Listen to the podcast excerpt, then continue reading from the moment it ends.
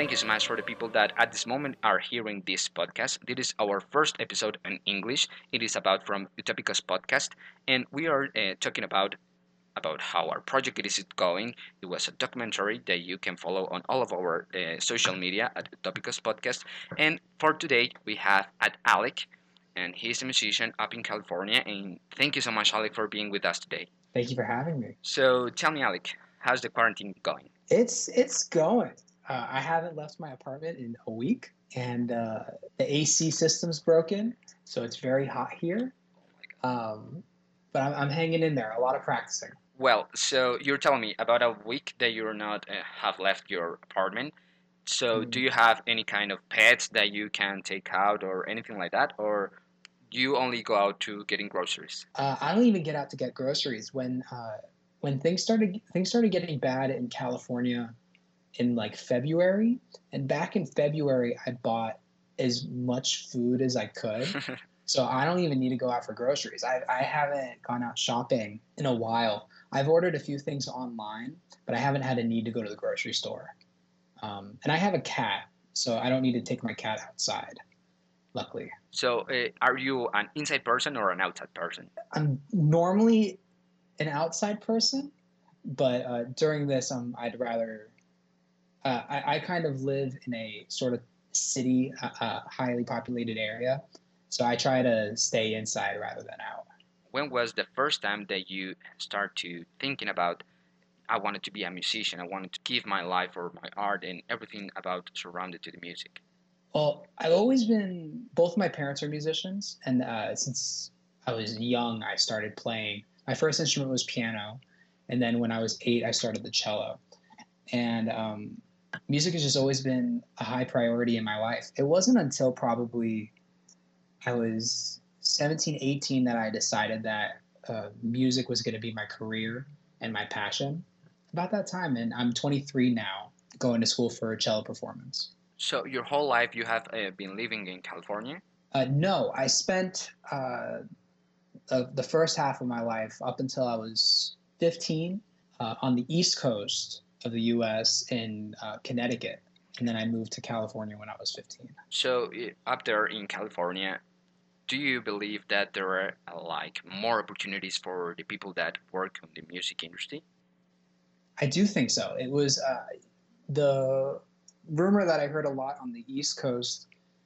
Uh, no matter where you were on the East Coast, that there were less opportunities and that it was less cultured.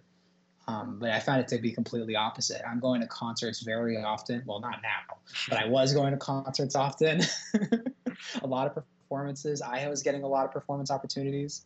Um, it's been it's been very good, very uh, encouraging environment for music. That is really kind of uh, for me right now that we here down in Colombia believe that everything up there it is like uh, the whole people like have a lot of opportunities and you telling me that from the Yeah. east coast there are not as much as on the east coast so why do you believe that uh, it is this perception and also uh, the reality that you up there in california and the on the pacific coast are you able to uh, be able to work more than the east I think uh, um, a lot of it comes from the nice weather. That there's always, even if it's simple as playing like music for a wedding, there's a lot of weddings that happen because it's always beautiful all year round in Southern California. So you're able to play a lot of wedding gigs. There's always concerts, and people want to attend these concerts. I don't know, and the culture seems to encourage the arts more. Like the school programs push a lot for the music, um, like the grade school programs. And what about New York? They have Broadway and also they have like these big cultural events Yeah. happening and everything. So even with that huge amount of uh, you know plays doing every day, they don't have as much opportunities than you have. I mean, I was too young at the time to speak, be able to speak for myself.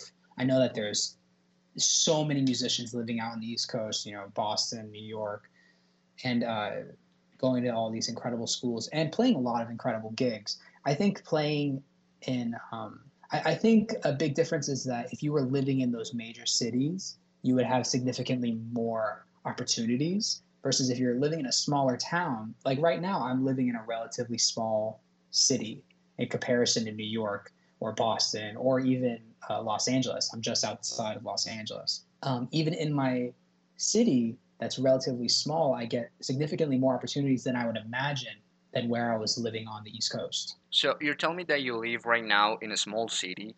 So tell me how everybody it is taking everything about the quarantine and the virus is spreading around the world. Uh, it's people are taking it pretty seriously, which is good. I think I, I live uh, relatively close to my school's campus. Campus is completely empty. There's less people driving. Just trying to stay optimistic and stay healthy. People are very careful. I find that is really really curious for me to you know, hear because here in Colombia we're hearing a lot of news that people out there in all over the country on the United States eh, people that are claiming that they wanted to go out they wanted to get haircuts they wanted to get, hang out and yeah. stuff like that. But eh, you're telling me that in your town it isn't, isn't like that at all? No definitely not. Uh, california in general is a hotspot state um, similar to new york. Uh, even though as far as i know our numbers are not as severe as new york city but it's projected to be pretty bad in the states where the protest is going on, they're, they're relatively speaking lower number cases than California. Uh, I think in general California is pretty pretty good about, and I haven't heard about any protest in California myself, unless I missed it in the news somewhere. And what do you think about these protests that the, the people are doing, like about claiming that they want to be able to go out and everything? Do you believe that it is reasonable, not reasonable? I, I think it's reasonable to want to, uh, but I think for everybody's safety, we should just just to play it safe. You know, as much as I want to, and I know that I'm safe. You know, I'm young, I'm healthy, so I'm not one of the people that are vulnerable. But just to keep other people safe, it's better to be in quarantine, I think. So now let's speak about your art and what you are doing as a performer. So uh, we are following your uh, social media and we can see that you are doing kind of uh, placing every day different videos about everything new uh, something new that you are placing every day. So mm-hmm. tell us about so on my instagram i am posting every day. So basically my goal is to practice every day or see how many days in a row i can practice. My goal is to get to a thousand days in a row of practice. And um, it was a challenge that was initially started by the violinist Hilary Hahn, uh, which was just called 100 Days of Practice, where you practice for 100 days and you log it on Instagram. And then um, Henry Crawford is a cellist that I follow that started the Thousand Day Journey, where you uh, practice for a thousand days in a row and you log that, which is you know just over three years, or is it around three years? Yeah, it should be about three years three, four years. Anyway, um, I'm currently on day 324, will be today. Um, and yeah, it's just uh, anything I'm practicing the good, the bad, the ugly. Uh, what I like about it is as I'm becoming more and more of a professional musician and putting myself out there, it shows the side of music that people don't normally see when you see these great performers are on stage and they're playing the Rococo variations by Tchaikovsky or the incredible concertos, whatever, uh, they don't see the practice that goes into it. They don't see, oh, the day one learning this, this sounds horrendous. So that's that's my appeal to posting this every day, and it's also great encouragement to practice. And right now that uh, a lot of the people are in their houses, and a lot of people also are in social media, have you seen or have you noticed that uh, more people are following you, seeing what you are doing, and replying to all of your expression, or it is pretty much the same? It, it's interesting because I, I, had a spike in followership, uh, like an incredible spike uh, at the beginning, where I gained like 3,000 followers in the course of a month, uh, which was insane. And um, but the thing is, is that it's it's become very gradual. It was a spike at the beginning, and now it's gradual. Um, but I do feel like I, there's a lot more people on Instagram. Uh, normally, what you see with some accounts is that they have like high followers and like not a lot of interaction. I'm getting about as much followers as interaction. So the people that are following me are people that are just on Instagram interacting with people. Yeah, right now I was uh, thinking about the artists, and a lot of ton of artists right now are struggling because what you were telling me, they have shows, places um, to go to perform. They were going to get some pay, but right now they're not receiving absolutely any kind of money. Do you believe that it is the duty of the people of the community of the art? It's it's a tricky spot because I, am included in that bunch. You know, I, I've entire gigs where I'm supposed to be making like two thousand dollars in a gig. Uh, I could that gig got completely canceled. Um, you know, the, and a lot of these, and I'm not even a completely professional musician. It's these people who are losing massive amounts of money from opportunities, and uh, I don't know. I think it's just a part of the trade. Unfortunately, it's you, you risk the, you know, there's no insurance with it either. So it's you're, you know, risking a lot becoming a musician. And I think this is one of the unfortunate things that come with the risk. Um, I don't know what the duty of the public would be. I think it's to keep supporting the arts in whatever way you can, whether that be financially or by viewership. You know, there, there's a lot of ways to keep promoting because, for example, from my Instagram, I'm not making any money from my Instagram. Uh, I'm not promoting any sales. I'm not doing anything like that. But uh, in the course of this quarantine, um, more people know who I am, and more people are reaching out to me. With the artist that we were speaking this morning, uh, she told us that the artist uh, should be and should see this moment uh, specifically for like an opportunity, and that they should like create tons of um, you know like what you are doing start from zero, start and day and day and day. After a ton of days working, you will have something to show. And also, we were speaking with a person who works on a public radio here in Colombia, and this person told us first we need to generate kind of content, any kind of content. So that way we can monetize that kind of content. But first we need to uh, gain our respect and gain our followers. And after doing that, we can say that we uh, are able to provide any kind of content for that kind of viewers, users, whatever you you have, and that way mm-hmm. we can monetize. What do you think about this?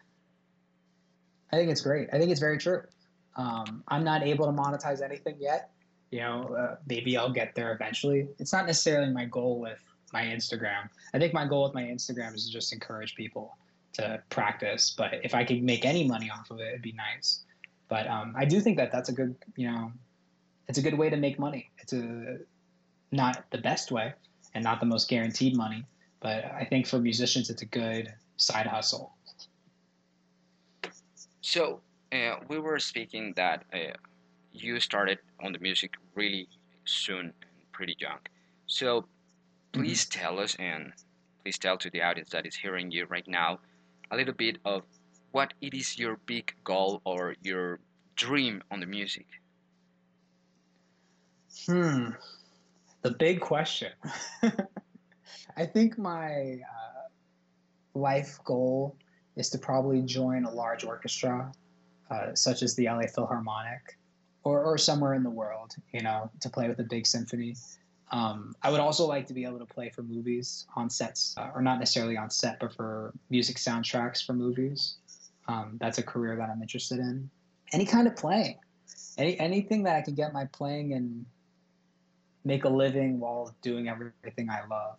Uh, that's my goal. So at this moment that uh, you are at home, are you missing the crowds and the public on the venues that you used to play? It's not the same. The connection that you feel when you play for an audience, and you know, I love the after the concert where people talk to you and they you know, oh, I love this moment. I really felt the connection there. You can't feel that same connection over the internet, or at least I haven't thought so.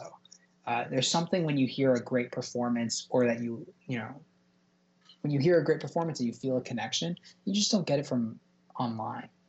Um, I try to recreate that as much as I can by showing my true side. You know, it's not just me playing all the time; it's me laughing, it's me talking. You know, uh, I'm human too on top of uh, you know just my daily post of practicing. Um, I do miss it. I, I, do miss that side of performance. You told us before what was your biggest dream with the music, and which is your biggest fear right now uh, with all the situation. Biggest fear that things will just go back to normal. I think it's very uh, uncomfortable to not know what life will be like after this. You know, like, how long will we not be able to have concerts? Um, how long or, or when when will this all kind of get back to normal? I think that's what I'm scared of the most is kind of figuring out what I'm going to do performance wise between now and the time that we're able to go back into concert hall concert halls. You know, like a lot of people have told us exactly the same words that they are Mhm. afraid that go back and go out from this situation like the same kind of person that we were before getting in because uh, this really have to transform people and uh, all kind of human race no because right now it's something that is global and it's not just one country one city Right. it's absolutely absurd so you were telling me that uh, about the time that we were going to be able to go out and go to concerts, go to see a play. Uh, right here in Colombia, uh, we are talking, well, uh, the government is talking about 18 months of, you know, like a lot of measures and you being like not be able to go out that easily. And also that if you need to go work go work and then back home and nothing like go take a beer anything like that. Uh, on the united states i can see that uh, i have seen that trump it is saying like uh, nothing like that. Uh, you just go now and start uh, reactivating the, the economy and everything like that. What is your thought about what is happening with all of the government and also all of the measures that they are taking up there I think uh, very chaotic. There's not a lot of good information going around. Um, I think that it's it's confusing thing, right? Is the government is saying one thing, then the local government, like the state politicians, uh, for example, for California, uh, is saying, oh, what did they say last? I think they said that they extended the stay-at-home orders till end of May or something like that. Um, I can't remember off the top of my head. But then there's places like my school that my school has canceled classes all the way till August. And then a local performing arts center to me has canceled the entire year. 2020 has zero performances for the rest of the year. So um, I don't think it, it- it's very chaotic and no one knows what's going on. Or at least I, I don't know what's going on. it's really funny to hear because here in Colombia it is happening exactly the same thing that you are telling me because the local governments are like thinking completely different about what the president Yeah. it is saying uh, in Bogota that it is the capital of the country. The mayor it was saying that she will not let that the airport would open again. So the president it was saying that it was going to open uh, at the end of April but she said like over my dead body I'm going to let that dead happen yeah pretty dramatic in here. So right now first we were thinking like we do not have the connections. We while we were working on our documentary we were able to work with some institutions that start giving us uh, this, the support. But then everything happened so everything went away. And now we were like we don't have connection we don't have absolutely nobody. But yeah. reaching out to people has been like uh, the best opportunity for us for first meeting ton of people because with you are uh, the 20 uh, interview that we are uh, Wow. doing so has been like ton of people and we have more coming up so have you ever like uh, play something that your dad have wrote in and also play with your mom I wrote, or I didn't write. I played for my dad's piece, one of my dad's pieces a while ago. And uh, anytime that you see a pianist on my Instagram, it's my mom. Uh, so I prepared, I just finished uh, the Rachmaninoff Cello Sonata and the Mendelssohn Sonata uh, in D major. Both of those I played with my mom. and how do you feel play with your mom and also a piece of your dad I love playing with my mom. She's she's a fantastic musician, and um, you know most of the time you you don't think of uh, you know the kid having the most comfortable relationship with their mom to be able to spend hours rehearsing and stuff like that. But I'm having a great time doing it. Uh, my mom's a lot of fun, and she has a lot of musical knowledge, so uh, that's great. And then playing with my dad is a lot of fun as well. He uh, he knows my playing style really well, probably better than I know it myself and uh, he whenever he writes a melody, he asks me uh, asks me to work on it with him. Uh, it it hits my groove exactly. Uh, a lot of slow lyrical melodies. Um, it's a lot of fun. what would be of you if you haven't chosen the music for us your career and your option life Ooh, there were options. I was thinking engineering. I love engineering and architecture. I don't know. Mu- music. It, music chose me. The, the, the path of music was uh, it was just so straightforward to me, and because both my parents are musicians, I didn't have parents that were like, "Oh, don't do it; it's too risky. You know, you, you'll never make money doing it." Yeah, it's hard making money as a musician. It's hard for everybody, but I don't know. I, I always considered music as my career, and haven't thought of it otherwise, and I haven't looked back yet. so you have no regrets yet. Not yet. We'll see. I'm, I'm hoping not. Right now that uh, we are on our homes, houses because of the virus, have you thinking uh, about reaching to people that it is not from the U.S., like maybe not even from your own language, from your to reach out to doing collaborations or something like that? I've had uh, I haven't reached out to anybody yet. I've been very timid on uh, doing collaborations to any sort of large scale yet um, because I'm not the most comfortable with editing softwares and things like that. So I, as I'm learning things, I'm slowly expanding. So uh, on my Instagram, the past few days, I've been doing different videos where I'm collaborating with myself, where I record something and then I edit it together with another recording of myself, and trying to see what methods work for me and what materials I have. Um, once I get really comfortable with that, then I'll absolutely reach out to people a lot more often. I think that's my goal. I, I think what because uh, I used to live stream on a platform called LiveMe. I don't know if you've heard of it. Uh, it was uh, I think it's still a big platform, but I haven't been on it in a while. And I had this thing on there called the LiveMe Orchestra, where it was a group where basically we gathered all the classical musicians that were on the platform and we were just communicating and we were trying to see if we could work on projects together and it was always the biggest project ever and super overwhelming because I didn't know what I was doing. Uh, and it was that was so much fun. I was working with people from all over the world, from Korea, Japan, Brazil, Middle East. We, we had everybody from everywhere. It was awesome.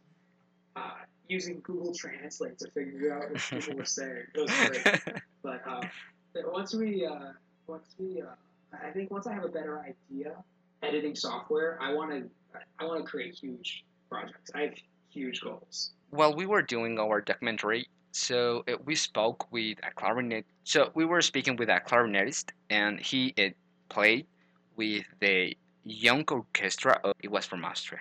So with him, uh, we were speaking about. Uh, he told us that at first he was like in love of the music here from Colombia but then after of playing up there in Europe and doing like ton of cool things with the music, and then he went back to the country. So he told us that now he loved more of a classical st- classical style, and that uh, we also asked him if he will prefer like the music from Colombia or the music that he plays of uh, on classical style with the orchestra. And he told us that he preferred the classical ones. So have you decided which style would you want to play uh, right now? Like it would be like contemporary, classical, or any kind of music. I love classical.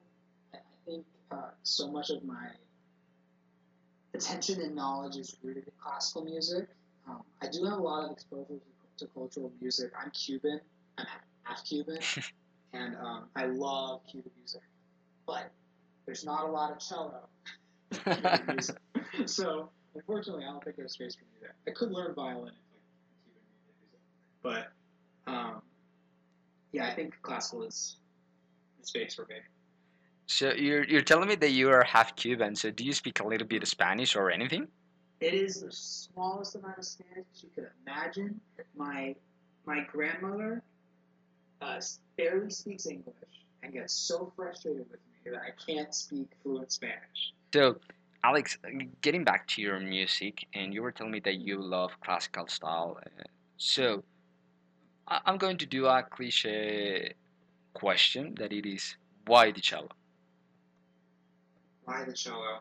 Well, my parents picked the cello for me when I was a kid. So, because my, my mom's a pianist, right? Uh, she was my teacher growing up. So, every one of my siblings, myself included, learned the piano from a young age. I started playing when I was three or four. I don't remember. But um, and then once we hit grade school, uh, we had the decision of picking a second instrument. And I'm the eldest of my siblings, so my parents picked for me. And they were like, You're going to learn the cello. And I was like, Okay, mom, okay, dad. and I learned the cello. And uh, I didn't find my passion for it until until I moved to California. When I moved to California, it was hard to make friends because of the, the age that I was in. Um, there were people weren't very accepting of new students right in school. So I found myself practicing a lot and finding music to be a good voice for me, uh, a, a good way of you know speaking my emotion. Uh, and it wasn't until I was about 17, 18 that I fully committed myself to music. So you're telling me that you are the older of your siblings. So uh, the rest of your brothers, I don't know if you have sisters, but uh, they are musicians too. I have one sister and two brothers, all younger. Um, my youngest brother is a pianist, and then um, the rest are not involved in music. What it is the most like the thing that you at this at this moment you most appreciate more because all of the situation about your being in quarantine and before that you know like you take it for granted Well, what I appreciate from music and why, regardless of quarantine or not, music is still a place for me to escape reality. You know, the, the, the toxic area that we mentally are in, being stuck at home. I find that music is still my way of getting out of it, even before there was quarantine. That you know, music was a way of escaping stress. Um, I really appreciate that. I'm glad that music is still there for me in that sense. do you believe that in any kind of because this is a conversation that we were having with uh, our different artists is that they were telling uh, we were like getting to the conclusion that the art at this moment it is saving to the human race what do you believe about that Hmm. Quite a statement. I think it's uh, the art of this time and this generation is very interesting um, because people are all musicians are at home stir crazy, just trying to figure out how to get the emotion out, and then there's it's very hard to get it out to people. Uh, yeah, I think it's incredible that uh, people are just creating interesting art and just doing everything they can to get views and people to hear it on social media. so do you believe that art it is saving people out there like they are. I do think so. I, I, I do think that it, um, even if it's not, oh, your music spoke to me so well, Yeah. it's something that distracts enough. I think during this time, however long we're doing this, we just need to distract ourselves well enough that we wake up on the other side and we're fine. totally I, I, think I, I think that's what that, that's my approach to my Instagram and why I'm taking it more seriously during times of quarantine is I'm finding as people are finding my page following me for content that my content and my interaction with them, I'm just helping people. I'm trying to get people stay happy, stay optimistic through this time where- it's so difficult to stay optimistic. Um, and that's what I'm thinking. I, I, I do think that music is really helping people during this time. Well, Alex, thank you so much for giving us this interview. Right now, we are about to finish. So, I'm going to uh, give to you this last question, and it is what it is uh, from you the best message that you can think of at this moment for the people that uh, live from the art and that is struggling of any kind at this moment. My message is use your emotion to your advantage.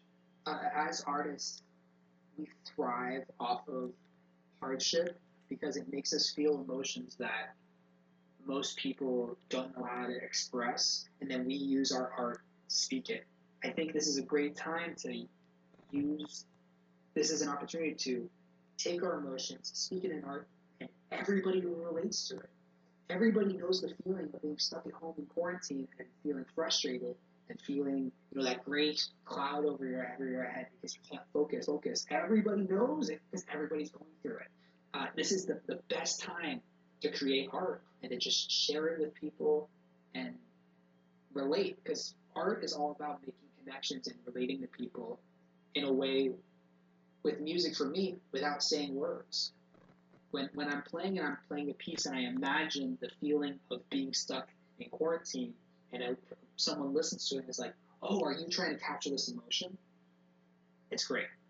I, I think that's what I would say. Just take your emotion and run. Thank you so much for that message for the people that are listening to you. And thank you so much, Alec, for giving us this interview. So this is the moment where you uh, like promote your social media and everything.